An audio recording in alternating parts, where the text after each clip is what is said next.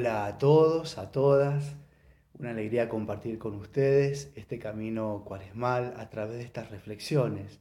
Hoy lo hacemos a partir del Evangelio de Juan, capítulo 5, versículo 31 al 47. El texto es parte de un largo discurso que Jesús dirige especialmente a judíos cercanos al templo de Jerusalén, esos que atacaron a Jesús por haber curado en día sábado a un hombre que hacía 38 años que estaba enfermo.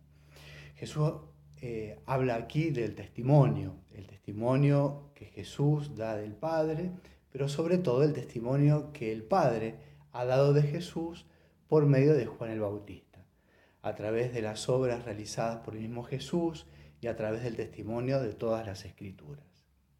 Pero llama la atención en el texto cómo ante tan altos testimonios, contrastan la ceguera y cerrazón de los judíos que no quieren creer en Jesús. La misma ceguera de fe que no les permitía ver la liberación de aquel enfermo al ser curado, por anteponer el mandato sabático de no llevar ni siquiera una camilla.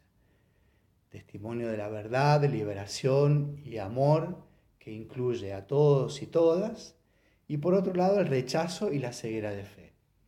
Este es justamente el mismo drama que aparecerá con mayor evidencia en la Semana Santa.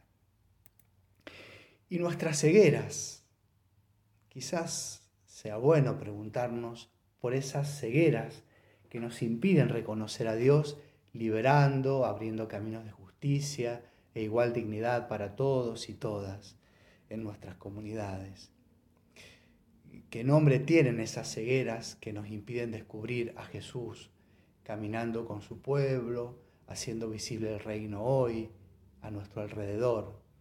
Qué pensamientos o emociones nos dejan ciegos ante la evidencia del reino que crece en medio nuestro entre los últimos y descartados por esta sociedad. Siento que soy un rayito de luz. Entrar